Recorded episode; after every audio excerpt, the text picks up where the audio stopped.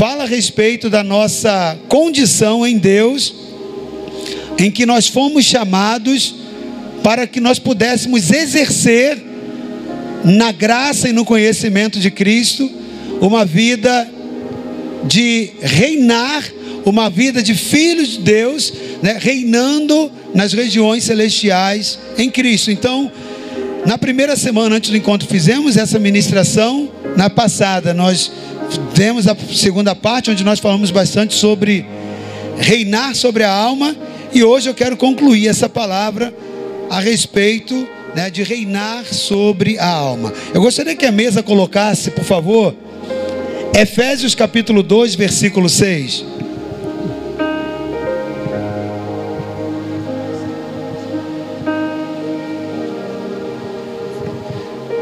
Efésios 2,6. E juntamente com Ele nos ressuscitou e nos fez assentar nos lugares celestiais em Cristo. Vou repetir. E juntamente com Ele, está falando de Deus em relação a nós para com Cristo, ok? Ele nos ressuscitou e nos fez assentar nos lugares celestiais em Cristo. Então, esse texto está falando da condição em que Deus nos estabeleceu, assentados com Cristo nas regiões celestiais. A palavra do Senhor diz que quando nós nascemos, e Deus, através de Jesus, explicou isso, falando sobre o novo nascimento, e quando Jesus esteve com Nicodemos, todo mundo aqui já, né, a maioria aqui entende e conhece bem esse texto né, do Evangelho, que Jesus disse que para você nascer de novo, você tem que nascer da água e do Espírito.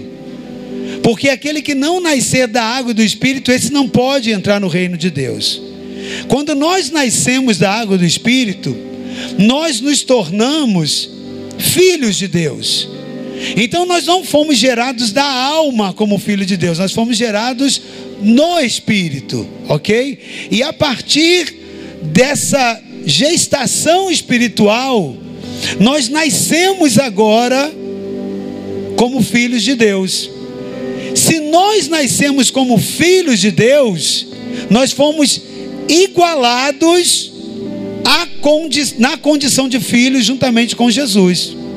Então o texto de Efésios, projeta aqui novamente, por favor. O texto de Efésios está dizendo que Jesus, como filho de Deus, se assentou nas regiões celestiais. Bom, veja só, deixa eu abrir um parênteses para você. Imagina que você tem um filho, e esse filho é um filho legítimo, nascido de você. Mas você agora adotou uma nova criança e você deu o seu sobrenome ao seu filho. A partir daquele momento, aquele filho por adoção e reconhecido, legitimado no seu reconhecimento, ele passa a ter os mesmos direitos em igualdade daquele filho biológico. Você está comigo? Está me entendendo? O texto de Efésios está falando que essa condição de se assentar nas regiões celestiais para reinar era dada àquele que era o filho unigênito, o único filho que Deus tinha. Mas a partir do meu e do seu nascimento agora, pelo Espírito, nós agora fomos inseridos na família de Deus, na condição de filho. O Pai nos adotou. E agora, o mesmo direito de se assentar que o filho unigênito tem, tinha, agora ele não passou mais a ser o unigênito, mas o primogênito, o primeiro de todos os outros irmãos que ele ganhou. Nós em Cristo, né, nós em Deus temos a Cristo como nosso irmão, nosso irmão mais velho, né? Então, o primogênito, né, o unigênito agora passou a ser o primogênito, mas a nível de direitos, a nível de direitos, na condição do filho, nós passamos a ter, na condição de filhos, nós passamos a ter o mesmo direito. Então a cadeira que era exclusiva de Jesus nas regiões celestiais, agora porque Deus nos adotou e nós somos filhos dele, juntamente agora com ele, com Cristo, Deus também nos ressuscitou e agora nos deu a condição de, assim como o Filho Cristo se assenta nas regiões para reinar, nós também venhamos agora a ser legitimados e reconhecidos como reis e sacerdotes. É o que em vários momentos na palavra, inclusive Apocalipse 1 diz que para o nosso Deus nós fomos constituídos, né, reis e sacerdotes. Por quê? Porque ele é rei, filho de rei é rei, é, é, é sacerdócio, né? É, ou perdão, filho de rei é rei também. Ou seja, é um processo, e nós falamos sobre isso semana passada, é, que fala a respeito da, da monarquia, né? do direito real, da nobreza real. Então é isso que esse texto está dizendo. E na semana anterior, que nós estávamos falando, falávamos só a respeito do padrão que Deus ele exige para que ele seja aceito pelos seus filhos, para que ele seja acessado pelos seus filhos, porque esse Deus sendo santo, a natureza gerada em nós também foi uma natureza santa. E fora desse padrão, sem a santidade, ninguém pode ter um relacionamento com esse Pai.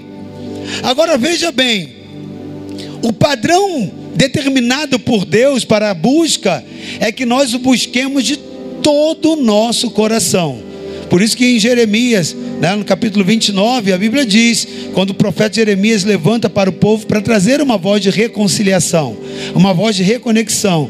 E ele diz: Olha, vocês e buscar-me-eis, e me achareis, não em qualquer momento, né? Mas quando me buscardes com todo o vosso coração. Então Deus estabeleceu um padrão de ser achado, não um padrão de busca. Buscar você pode buscar de qualquer forma, mas encontrá-lo só a partir do padrão dele. Vocês só vão me achar quando essa busca for de todo o coração, de todo é uma entrega integral, ok? Então, querido, falamos também com vocês, você já aprendeu sobre Lucas 12, que a Bíblia diz que um homem ajuntou muitos bens e recursos e colocou em depósitos, colocou em celeiros. E ele disse: Olha, ele começou a falar para sua alma: Olha, alma, você tem muitos depósitos. Come, bebe, guarda tudo e se e, regala-te. Está lá em Lucas, capítulo 12, lá no versículo 19. E diz esse homem: Então direi à minha alma: Tu tens em depósito muitos bens para muitos anos descansa, come, bebe e regala-te.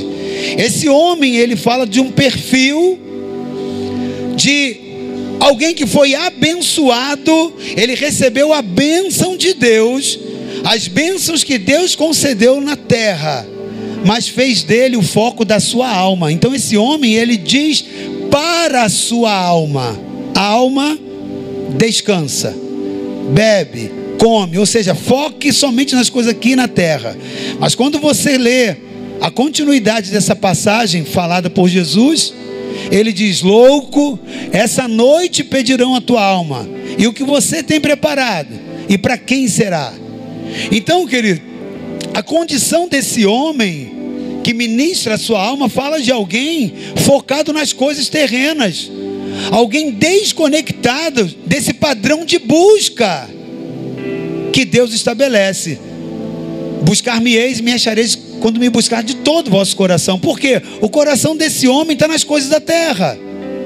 O coração dele está tá sendo gerenciado pela, pela, pela alma, pelos sentimentos, pelas emoções e pela, pela necessidade de conquista de coisas terrenas. E isso mostra, desse, mostra esse foco de um homem que na sua alma, que a sua alma tem feito a gerência da sua vida. Então, querido, o resumo dessa ministração passada, ela fala a respeito daquilo que nós aprendemos. Um dos piores inimigos que nós podemos ter na nossa vida reside-se na, nas distrações. Tão qual, é, tal qual o pecado é um grave problema para a vida do homem, para desconectá-lo de Deus, não é diferente as distrações da alma dessa terra. Você é capaz até mesmo de viver uma vida sem pecado aqui na terra, ou seja, é, se abstendo de pecado, mas não necessariamente com isso, significa que você esteja conectado ao padrão de Deus. Se a sua alma ela estiver corrompida dentro do propósito né, de busca do princípio de Deus. Então, querido, na semana passada também nós trabalhamos a respeito dessa, desse perfil do crente enredado nas distrações nessa terra, né? Nós falamos a respeito da necessidade de você exercer o governo a partir desse texto, desse entendimento e muitos outros em que a Bíblia mostra que a nossa condição é uma condição de reino, de sacerdócio real. Nós temos uma condição em Deus e fomos chamados para reinar. E você foi, foi levado então à compreensão de que na vida, tudo aquilo que você não, não governar, vai governar você. Na tua vida, em tudo aquilo, todas as áreas que você não reinar, aquelas áreas elas vão reinar para você. E é por sobre você. E é por isso que o texto de Efésios diz que nós fomos chamados para nos assentar nas regiões celestiais. E é importante, né, você lembrar que nós destacamos que o assentar nas regiões celestiais não está falando de uma cadeira, de uma poltrona, está falando de uma condição espiritual, está falando de uma postura espiritual. Agora, como que nós, entronizados com Cristo, fazemos isso na prática? Querido, o exercício da nossa autoridade está na palavra em detrimento de quem nós somos. A tua palavra, ela é uma palavra que tem autoridade para mudar os ambientes, desde que você esteja ocupando esse lugar nas, nas regiões celestiais e conectados com Deus através de Cristo. Então, quando a palavra de Deus, ela é proclamada pela tua boca e você está dentro do propósito, ela é uma palavra irrevogável. Ela é uma palavra que encontra a dimensão, né, que Deus nos chamou para ocupar. E por que que eu falei isso? Porque semana passada eu te expliquei que há muitas pessoas que já leram e sabem, leram na Bíblia, que elas são reis, que elas são sacerdotes, que elas têm autoridade na sua palavra, e aí elas vão lá e oram e falam e as coisas não acontecem. Mas por que que não acontece? Porque, querido, se você estiver falando fora do propósito e na alma, na gestão da sua alma, o efeito não vai acontecer no mundo espiritual. E isso vai frustrar a vida de muitas pessoas. Porque elas falam, ah, mas eu não entendo, estou orando, estou proclamando até a palavra, mas você precisa compreender que o poder das palavras na tua boca, ela não tem eficácia a partir daquilo que você tem ou possui, mas a partir de quem você é Deus, em Deus e quando você está conectado em Deus, dentro dessa posição. E você também aprendeu, querido, que a palavra na nossa boca, ela precisa sair a partir do espírito. O homem ele é uma tricotomia. Nós somos um espírito, por quê? Porque Deus é espírito e quando nós éramos apenas barro, quando Adão era é apenas barro, representando toda a humanidade, sem o espírito, né? Ele era apenas um boneco, apenas um corpo, apenas uma matéria. Mas quando Deus soprou o espírito e Deus deu o espírito do homem a Bíblia diz que esse homem se fez alma vivente. Então nós somos um espírito que possui uma alma. Na nossa alma está a capacidade de absorver emoções, sentimentos, tomarmos decisões. Então a alma, né, ela é parte do teu ser que te guarda todas as memórias, absorve todas as suas emoções, né? E ela recebe comunicações tanto do corpo físico, com o corpo físico nós interagimos com o mundo visível mas com o mundo espiritual nós nos conectamos com o espírito que nós somos. Ok? Quando o seu corpo morre, o corpo morre, o teu espírito continua vivo e a tua alma em pleno funcionamento. Ok? Então é importante você entender isso, porque, querido, quando nós proclamamos a palavra de Deus, mesmo sendo uma palavra de Deus, se você não a proclamar com o Espírito, e, com, e sim com a alma, ela não tem eficácia. Se você a proclamar sem estar nas regiões celestiais, ela não tem eficácia.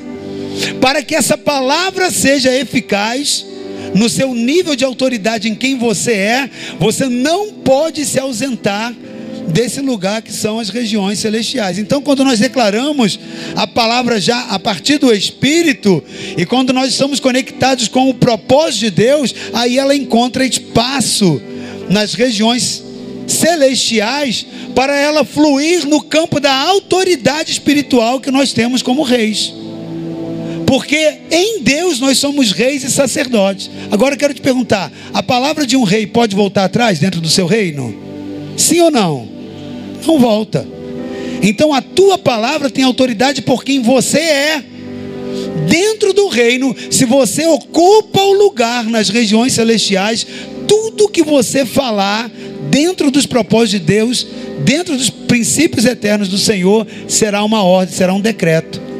Vai ser estabelecido. Então nós trabalhamos isso nessas duas semanas e mostramos para você que existe uma, uma grande diferença entre você declarar a palavra na alma e declarar no espírito. Na alma você declara de desejo, no espírito você declara em propósito. E é muito diferente. Declarar algo por desejo, ah, o desejo o quê?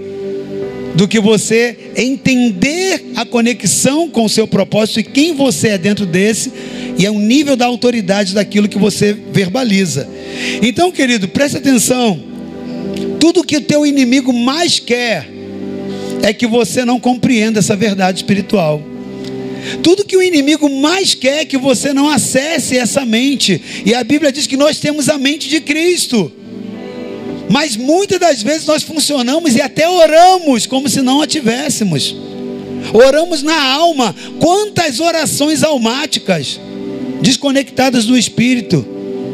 Oramos às vezes pedindo coisas que são contrárias à vontade de Deus. E nós precisamos entender isso, querido. Nós temos uma responsabilidade de conectar o nosso espírito ao nosso, ao nosso Deus. Vou repetir para você. Nós somos uma tricotomia. É o nosso corpo ele se relaciona com as coisas visíveis. É com ele que você toca a cadeira, você toca a vida do outro corpo, da outra pessoa que você conhece. É que você pega um objeto, você interage com o mundo físico dessa forma. Mas no campo espiritual, para você conectar-se com Deus, falar com Deus, você precisa fazer isso no espírito. É com teu espírito, o espírito do homem que Deus soprou e colocou, que te faz conectar com o espírito de Deus. Então, quando você está conectado com o Espírito de Deus, você entende a vontade de Deus. E aí, quando você entende a vontade de Deus, você passa a orar em cima do propósito que está no coração de Deus, porque todas as coisas que Deus faz aqui na terra, Ele só age por propósitos. Deus não age por desconexões, por acasos. Não, Deus age com propósito. Então, se o teu espírito está ligado ao Espírito de Deus, se a tua vida está em santidade diante de Deus, você vai ter um canal de comunicação entre o teu espírito, o espírito do homem que Deus colocou em você, e o Espírito Santo de Deus, para que você interaja com a vontade de Deus, porque o Espírito vai te revelar todas as coisas. Amém? Então, quando o Espírito te revela algo dentro do propósito, te mostra algo dentro do propósito, você ora agora com autoridade. Ora o que? A palavra do próprio Deus. Você chama a existência para ser aquilo que não é e passa a ser. Porque é a palavra de um rei. Amém? Então, querido, preste atenção. Nós precisamos entender que nós passamos a exercer autoridade e o poder com essa mentalidade para abrir e fechar portas, para estabelecer e destituir autoridades, reinos, governos. É a partir da nossa mente conectada com a mente do Espírito de Deus. É a partir da nossa conexão espiritual. Agora, o problema todo é que quando você é um crente desconectado no espírito, ainda que você tenha nascido de novo, ainda que você tenha aceitado Jesus, ainda que você tenha sido batizado, está dentro da igreja, é totalmente possível você ser crente sim e salvo sim, mas desconectado do espírito com os propósitos de Deus. Não significa que você vai perder a sua salvação, mas você não vai viver aqui na terra o estilo de vida abundante que tem para você, e você pode ter certeza que você, na eternidade, aquilo que Deus tem como galardão para você, você não vai conseguir acessar dentro dos propósitos eternos de Deus. A não ser, né, dentro da, da na, na, nos padrões da eternidade, o que Deus vai fazer conosco. Mas pela palavra bíblica que nós temos acesso aqui na terra, querido, nós precisamos entender que tudo isso é gerado em cima do Espírito, a conexão de filhos de Deus em Espírito. Deixa eu tentar mostrar para você como que isso funciona na prática, para que você possa fazer uma, uma correlação. E eu vou usar um exemplo dos discípulos de Jesus, quando estiveram com Jesus né? Para que você veja que isso não é comum só hoje de acontecer, mas aconteceu inclusive com os próprios discípulos de Jesus. Pessoas que estavam perto de Jesus, mas vivendo uma relação com Deus a partir da alma e não do espírito. Você pode ter nascido do espírito e não funcionar na conexão do espírito. E por isso você não consegue mudar ambiente. Não é esse o padrão de Deus. Não é isso que Deus tem para você e para mim. Então eu quero te dar um exemplo bíblico. Eu quero ler com você um texto, um versículo de Isaías 43, 2. Projeta, por favor, mesa. Isaías 43, 2.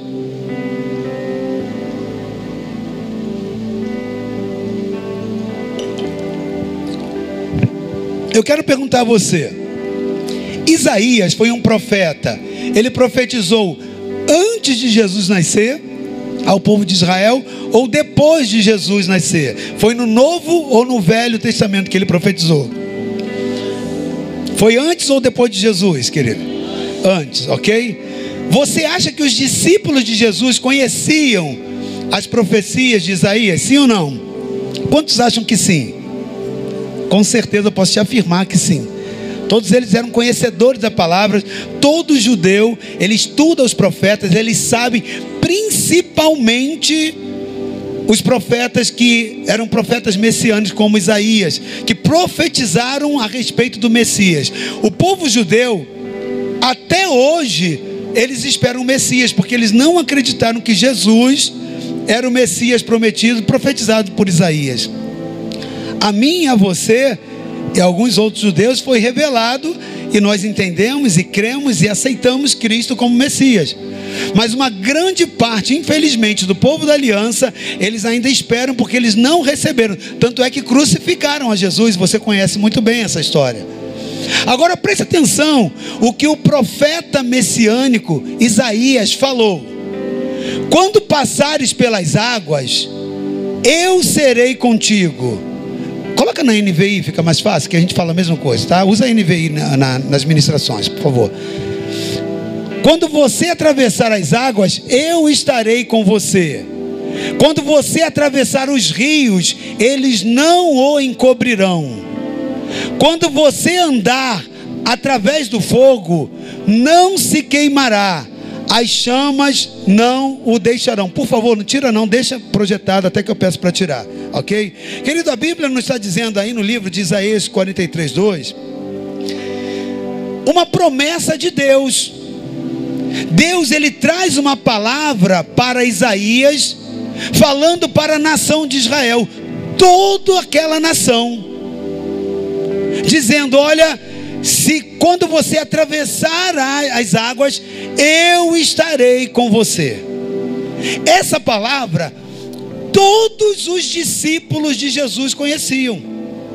E Jesus, ele, quando iniciou o seu ministério, ele foi, diz a palavra, até uma das sinagogas e ele leu a Torá e ali ele citou o texto de Isaías e diz, quando ele cita o livro de Isaías, quando diz: "O espírito do Senhor está sobre mim".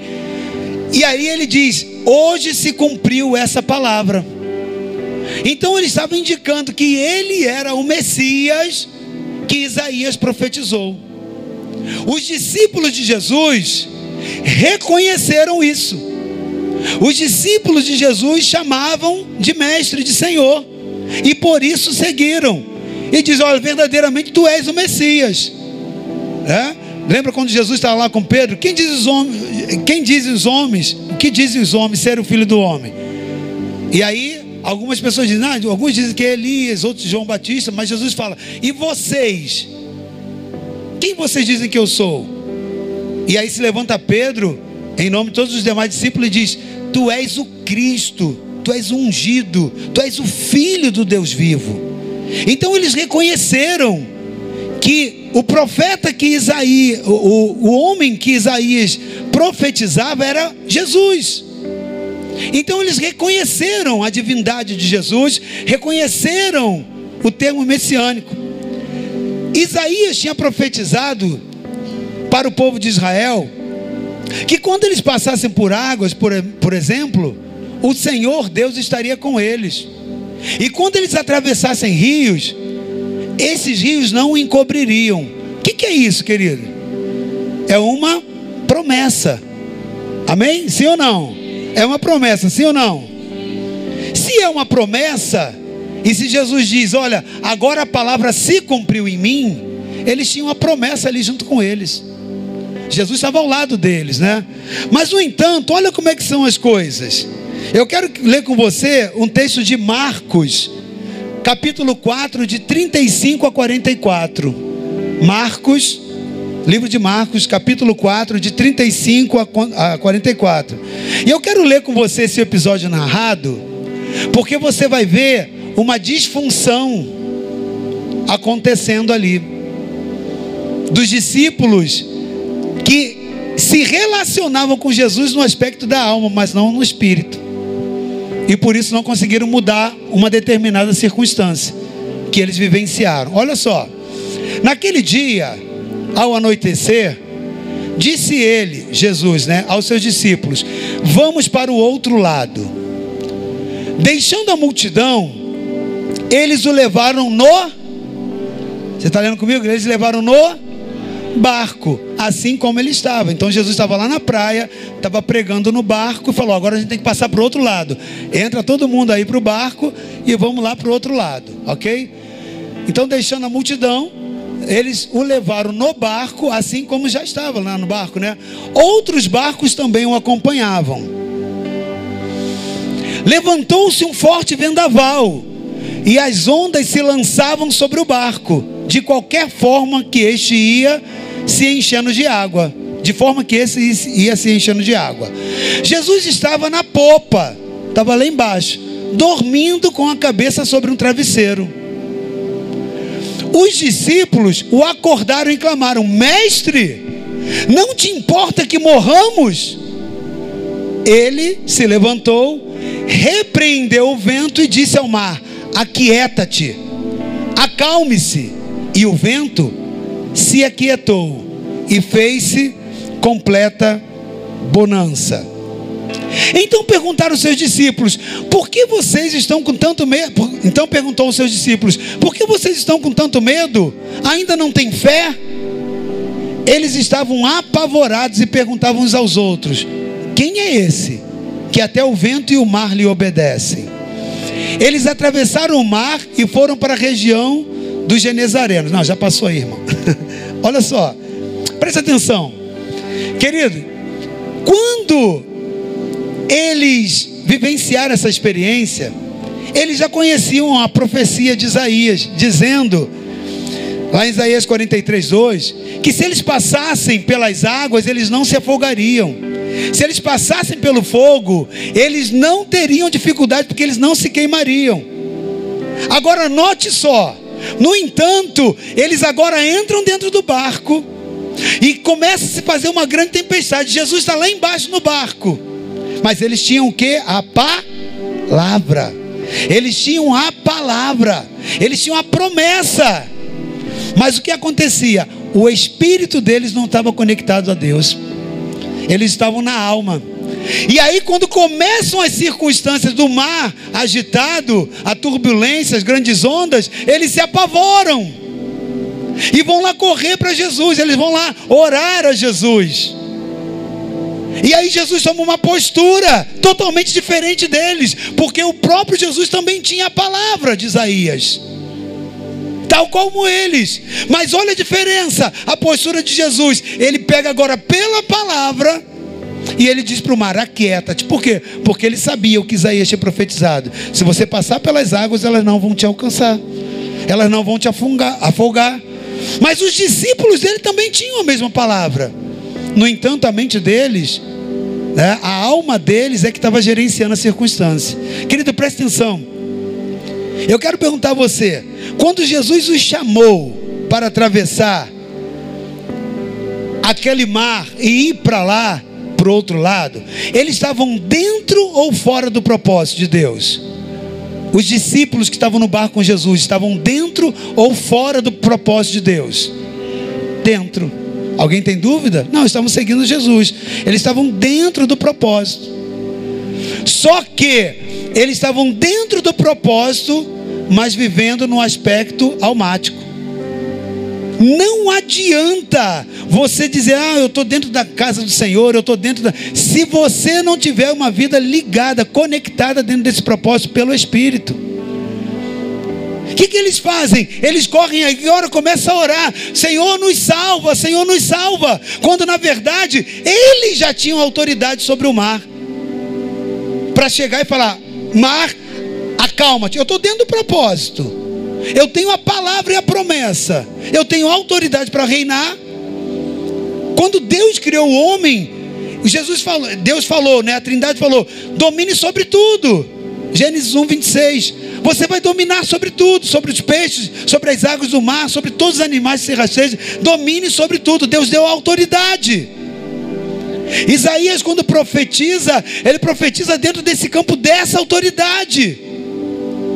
No entanto, querido, aqueles discípulos estavam ali dentro do barco com Jesus, mas não entendendo a conexão deles do Espírito. O que, que acontece? Quando você está desconectado do entendimento do propósito, ou mesmo conectado no propósito, quando você está desconectado do teu espírito ao espírito de Deus, você não consegue mudar o ambiente. Então você tinha ali homens com autoridade, mas sem o exercício de autoridade. Essa é a representatividade da vida de muitos cristãos hoje em dia, discípulos de Jesus.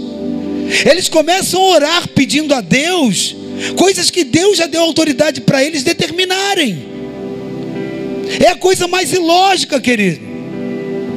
Na alma, você começa a orar a Deus, mandando Deus fazer coisas que Ele te mandou fazer e te deu autoridade para isso. Por exemplo, curar enfermos, ressuscitar mortos, né?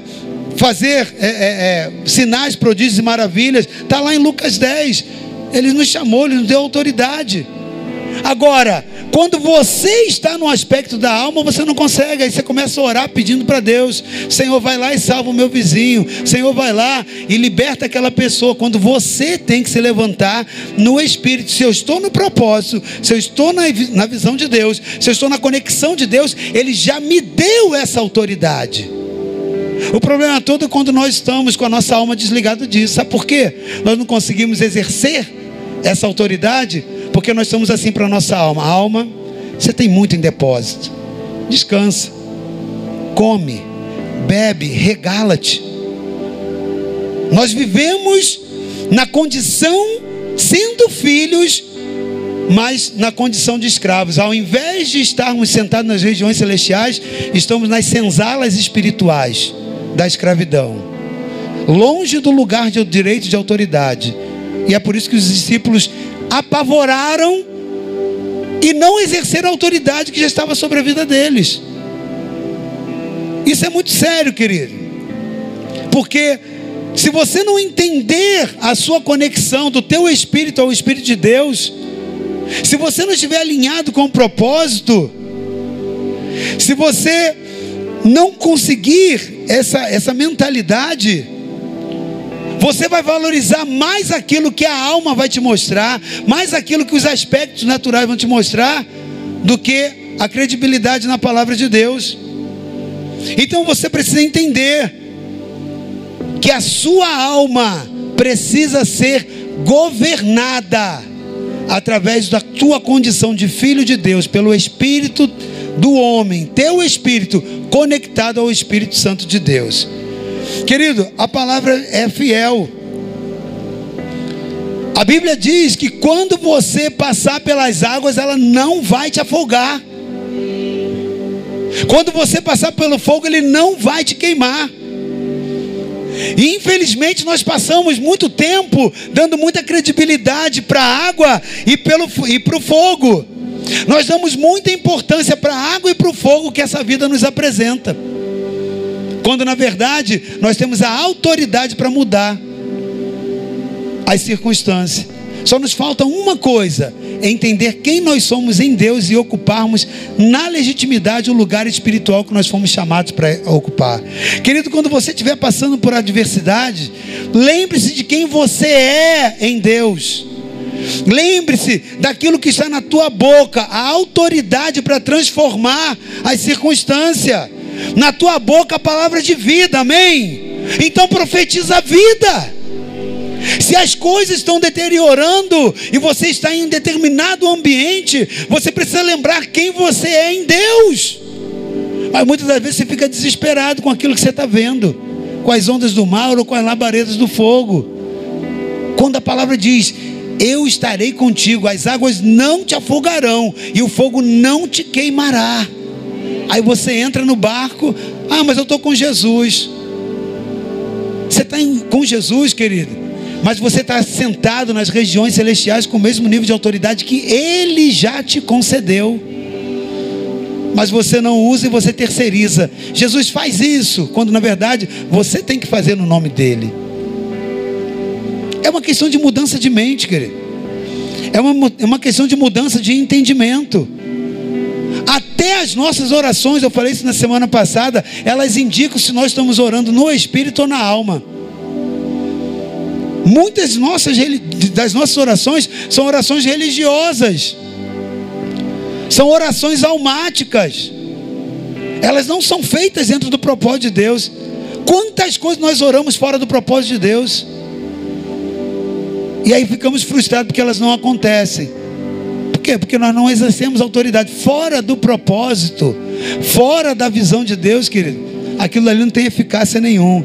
Agora, querido, eu quero já chegar para o finalzinho dessa palavra, te incentivando a você parar de falar de problemas e entender que você pode mudar a circunstância.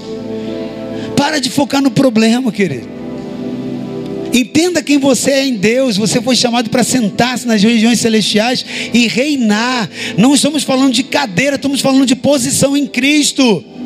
Lá na empresa você pode ser o funcionário, mas nas regiões celestiais você é rei. Você é autoridade. E a autoridade espiritual naquele lugar é sua. Inclusive para mudar as situações, as circunstâncias. Então entenda quem você é em Deus. Entenda quem você é em Cristo e a autoridade foi colocada sobre você. Porque o Senhor se importa com você e com a qualidade de vida que você tem. Sabe, se você está vivendo uma vida, é filho de Deus, mas está vivendo uma vida, uma vida cheia de amargura, toda amarrada em determinadas áreas, cheia de frustrações, cheia de dilemas, tem alguma coisa que está desconexa. E às vezes o que está indicando é o que está governando a sua vida é a sua alma e não o espírito. A Bíblia diz que se você está em espírito, você vai se inclinar para as coisas do espírito. Se você estiver na carne, você vai se inclinar para as coisas da carne. O problema é que a tua alma vai receber a comunicação tanto da carne quanto tanto da carne quanto do espírito. Se o espírito não fala nada, só a carne que fala, a tua alma vai ser só informações daquilo que é o visível, daquilo que é o tangível, das labaredas de fogo, das águas do mar. Você vai ter medo, você vai ficar frustrado, você vai chegar num lugar e não vai fazer efeito, não vai fazer diferença como Cristo, como Cristo faria. Então, querido, preste atenção. O Senhor está preocupado E Ele quer mudar todas as circunstâncias da sua vida. Não é só, Deus não quer conceder a bênção para você só no campo espiritual, não. Deus quer que você tenha uma vida física, uma vida emocional abençoada, amém? Amém mesmo? Deixa eu te contar algo importante. Alguém sabe aqui me dizer qual foi o primeiro milagre que Jesus operou? Alguém sabe me dizer? Ah, fala, vai mais alto. Qual foi o primeiro milagre? Jesus transformou água em vinho. Preste atenção, querido. Jesus transformou água em vinho, foi o primeiro milagre. Agora eu quero te perguntar: vinho é algo essencial para a vida? Você vive sem vinho? Sim ou não? Sim ou não, gente? Eu estou falando vinho físico mesmo, tá? Porque Jesus não transformou num vinho espiritual, não, é vinho físico, tá ok? Bebida. Eu quero perguntar a você: vinho é supérfluo ou é essencial para a sobrevivência, para a vida? Então por que, que o milagre, o primeiro milagre que Jesus faz é de algo supérfluo? Por que, que Jesus se preocupou de numa festa de casamento fazer um milagre que para muitos era irrelevante? Preste atenção, querido. É claro você pode viver sem o vinho, sem a bebida, sem o refrigerante, é claro. Mas para aquela família, o que para muitos era supérfluo, para eles era a honra. Era algo essencial para a saúde emocional deles. Eles tinham convidados ali naquele ambiente. Talvez para muitos era algo mais estúpido, mais irrelevante. Tem coisas muito mais importantes para Deus se preocupar do que ter ou não ter vinho, refrigerante, seja lá o que for dentro da festa. Mas para aquela família não. Então muitas pessoas olham para a sua vida, acham que algumas coisas que você sente, que você se importa, é banal, é palhaçada, é bobagem. Mas para Jesus não. Ele te conhece no seu íntimo, ele sabe quem é você e por que aquilo é importante. Então, ainda que seja para todo mundo que esteja ao seu redor supérfluo e irrelevante, ele se preocupa com você. E ele foi lá fazer o primeiro milagre para aquilo que era importante para aquela família. Sabe, isso precisa te ensinar algo. Isso precisa mostrar o senso de valor que Deus dá a você. E isso mostra que Jesus não está interessado só em salvar você no campo do espírito, não. Porque aquele vinho não ia fazer nada para o espírito de ninguém que estava ali. Era simplesmente uma, um, como refrigerante hoje em dia, que você toma hoje, daqui a duas semanas você até esqueceu, não tem nem mais efeito. Mas aquilo era algo que estava abençoando a alma, o sentimento né, de, de, de, de servir bem as pessoas, era um valor que aquela família tinha.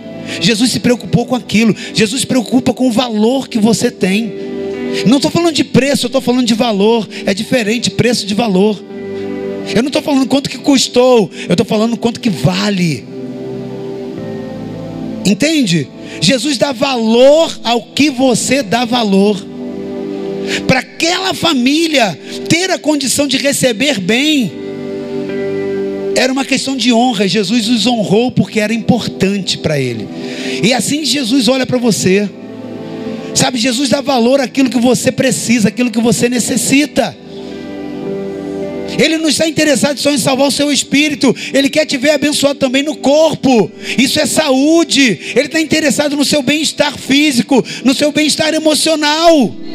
E se não fosse verdade, ele começaria com outros milagres. Ele operou outros maiores milagres. Mas a inauguração de uma temporada de milagres foi feita por, por aquela família que muitos ao redor achavam que era supérfluo, desnecessário. Mas só quem estava na pele, querido, tem gente que não está na sua pele e não sabe o que é importante para você. Tem gente que julga você, né, porque não está na sua pele e te critica e te julga, entende? Mas Jesus não, ele sabe o que está na tua pele, sabe por quê? Porque ele habita em você. Então ele se importa com aquilo que você sente. Ele se importa com aquilo que você dá valor. Sabe, você tem valores emocionais, valores físicos e valores é, é, espirituais, e ele quer, ele quer te salvar, ele quer trazer o sozo, ele quer trazer a bênção dele em todas essas áreas. Jesus ele está focado em te abençoar em todas as áreas da tua, da tua tricotomia, abençoar o teu espírito, te dando salvação, te dando intimidade com Ele, abençoar o teu corpo físico, dando saúde, te dando satisfação, prazer, bem-estar, e Ele também está preocupado em abençoar a tua alma, te dando paz, te dando segurança, te dando alegria. Jesus se preocupa e está intencionado em você, corpo, alma e espírito, meu amado, em te fazer bem então é por isso que ele está te trazendo essa mentalidade. Você tem autoridade para transformar a situação. Sabe, antes dele, você precisava invocar ao Senhor e a misericórdia. Agora, nele, morto com ele, ressuscitado agora com ele, você está assentado numa condição de receber toda a autoridade por transferência, todo o, o todo tesouro que era somente dele, agora é partilhado conosco, querido para nós exercermos um, uma vida de abundância. Eu quero finalizar essa palavra agora. Eu quero chamar o pessoal do louvor aqui, amém? Eu quero te conectar a um novo texto aqui para nós finalizarmos. João 6, de 1 a, 4, de 1 a 14. João 6, de 1 a 14. Enquanto o pessoal do louvor sobe, nós já estamos encerrando. Sabe que texto é esse que nós vamos ler? Para nós terminarmos e orarmos. Fala da multiplicação de pães. Quantos lembram da multiplicação de pães? Algum tempo depois de Jesus, algum tempo depois, Jesus partou, perdão, partiu para outra margem do mar da Galileia, ou seja, do mar de Tiberíades. E grande multidão continuava a segui-lo, porque vira os sinais milagrosos que ele tinha realizado nos, nos doentes. Então Jesus subiu ao monte, assentou-se com os seus discípulos, e estava próxima à festa judaica da Páscoa. Levantando os olhos e vendo uma grande multidão que se aproximava, Jesus disse a Felipe: preste atenção, quem disse a Felipe? Jesus disse a Felipe: Onde compraremos pão para esse povo comer? Onde, olha a pergunta que Jesus faz para Felipe: Onde compraremos pão para esse povo comer. Querido, ali, a Bíblia diz que estavam sentados com ele cinco mil homens, fora mulheres e crianças. Se você pega aí pelo menos 80% daqueles homens casados, é, então você tem aí mais 4 mil, 5 mil mais 4 mil, é, você tem 9 mil. Se você imaginar para cada casado dois filhos, né? Bota aí 4 vezes 2 dá 8. Então, vai somando isso aí. Você tem aí pelo menos quase 20 mil pessoas ali. E aí Jesus olha para Filipe e diz: Onde compraremos pão para esse povo comer? Pode continuar. Pode avançar, irmão. Travou aí? Versículo 6. Fez essa pergunta para pô-lo a prova, pois já tinha em mente Jesus já tinha em mente o que ia fazer. Filipe respondeu: duzentos denários não comprariam pão suficiente para que cada um recebesse um pedaço. Outro discípulo, André, irmão de Simão Pedro, tomou a palavra. Aqui está um rapaz com cinco pães de cevada e dois peixinhos. Mas, ele faz uma pergunta: Mas o que é isso para tanta gente. Disse-lhe Jesus: Mandem o povo assentar-se. Havia muita grama naquele lugar. E todos assentaram. E eram cerca de cinco mil homens. Então Jesus tomou os pão, o pão, perdão, os pães, deu graças e os partiu entre os que estavam assentados, tanto quanto queriam, e fez o mesmo quanto os peixes. Depois que todos receberam o suficiente, fala comigo, suficiente. para comer, disse a seus discípulos: Ajuntem os pedaços que sobraram, que nada seja desperdiçado. Então eles os ajuntaram e encheram doze cestos com os pedaços dos cinco pães de cevadas deixados por aqueles que tinham comido. Depois de ver o sinal milagroso que Jesus tinha realizado, o povo começou a dizer: sem dúvidas, este é o profeta que devia vir ao mundo. Projeta, por favor, o versículo 5 e o 6. Levantando os olhos, vendo uma grande multidão que se aproximava, Jesus disse a Felipe: Onde compraremos pão para esse povo comer? Querido, deixa eu fazer uma pergunta a você. Você acha que essa pergunta que Jesus fez foi uma pergunta feita na carne, na alma ou no espírito? O que você acha? Foi uma feita na alma ou no espírito? Foi feita no espírito. Porque o versículo logo seguinte ele diz: Ele fez essa pergunta para pô-lo à prova. Porque Jesus tinha no seu espírito levar os seus discípulos a viverem conectados em espírito dentro do propósito. Tudo que Jesus fez na terra, ele fez debaixo de propósito. Eu quero te dizer que na sua vida tem muitas perguntas que Deus te faz para que você seja conectado ao propósito dele. Você sabia que Jesus faz perguntas a você? Você sabia que Jesus faz pergunta aos seus discípulos? Tem muita coisa que ele nos pergunta. Agora, se Jesus fez perguntas sobre circunstâncias naturais, mas eram perguntas espirituais, por que, que você acha que ele fez essa pergunta? Pode ter certeza, querido. É porque ele estava esperando a resposta dos seus discípulos. Eu tenho pregado aqui, falo isso muito na minha liderança. O que move o mundo não são as respostas, são as perguntas. Jesus fez uma pergunta para movimentar o espírito dos seus discípulos. Porque sem movimentação no espírito, conectado o espírito do homem com o espírito de Deus, nada se transforma. Jesus queria transformar o ambiente para um ambiente de milagre. Mas para isso Jesus precisava tirá-los do ambiente natural para os conectar ao ambiente espiritual. Conecte o seu espírito ao espírito de Deus. Porque senão vocês não vão transformar. E aí ele faz essa pergunta para colocá-los à prova: Onde compraremos pão? Onde? É uma pergunta espiritual. Parece ser uma pergunta natural, mas era uma pergunta provocativa. O que acontece? A pergunta que Jesus faz, ela aponta para um propósito. Levar aquele povo, os discípulos principalmente, a se conectar com os milagres de Deus. Agora veja o versículo 7. Filipe lhe respondeu: duzentos denários não comprariam pão suficiente para que cada um receba um pedaço. Agora quero te fazer a mesma pergunta, só que agora para Felipe. A resposta de Felipe foi uma resposta na alma ou no espírito? Na alma ou no espírito? Você está vendo que na alma você não tem resposta para nenhuma das suas necessidades?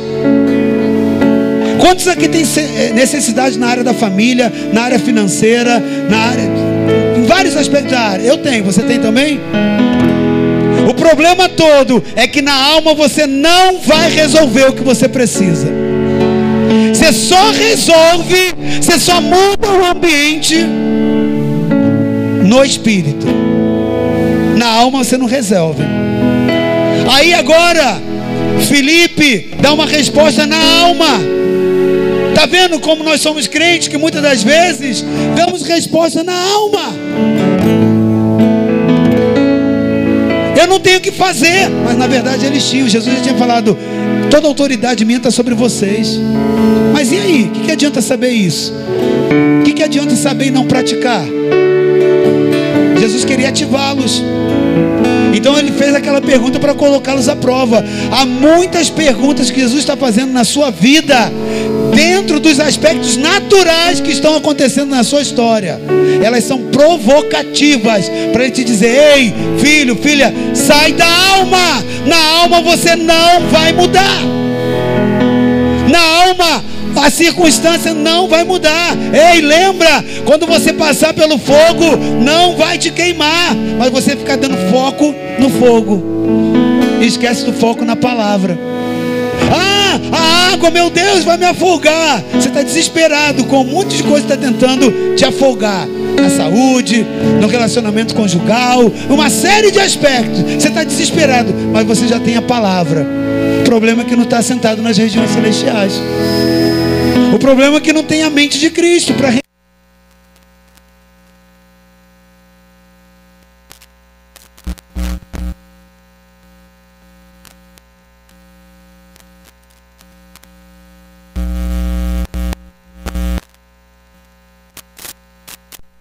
Ele tinha toda a suficiência do lado dele.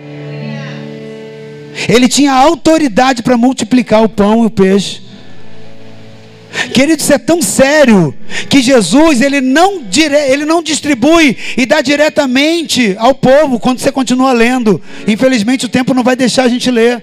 Jesus distribui, entrega os seus discípulos o pão repartido e fala: agora faça a mesma coisa. Pronto.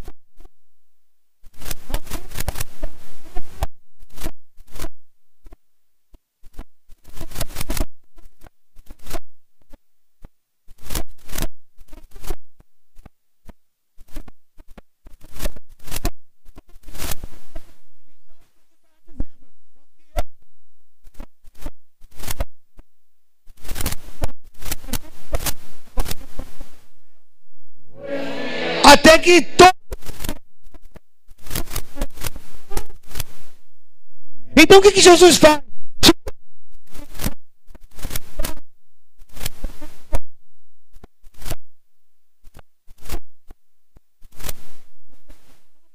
Você pode. Nós estamos dentro do ambiente espiritual.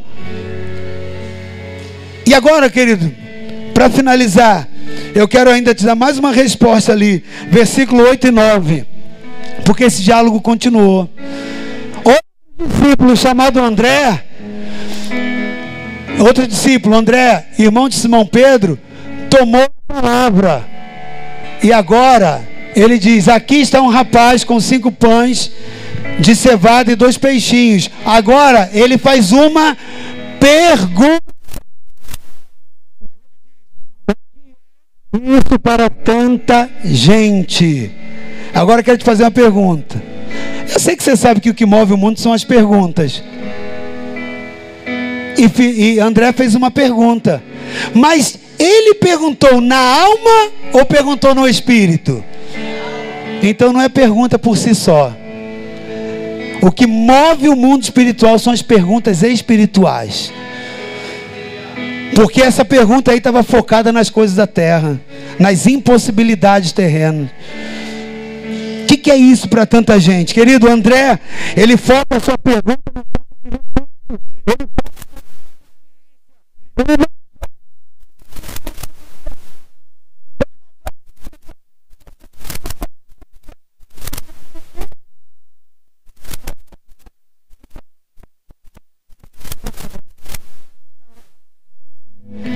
fala, pergunta, mas diz: o que, que eu posso fazer com isso? Amado, fique de pé. Eu quero dizer para você ao terminar: tira o seu foco naquilo que você acha que não pode. Sabe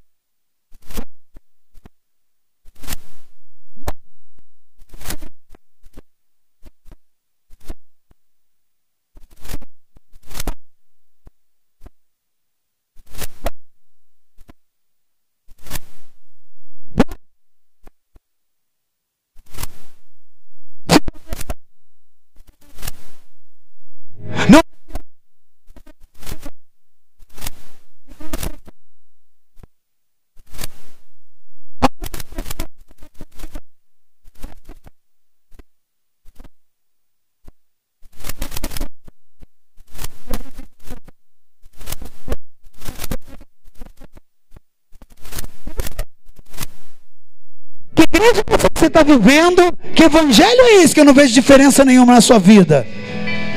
Porque o teu barco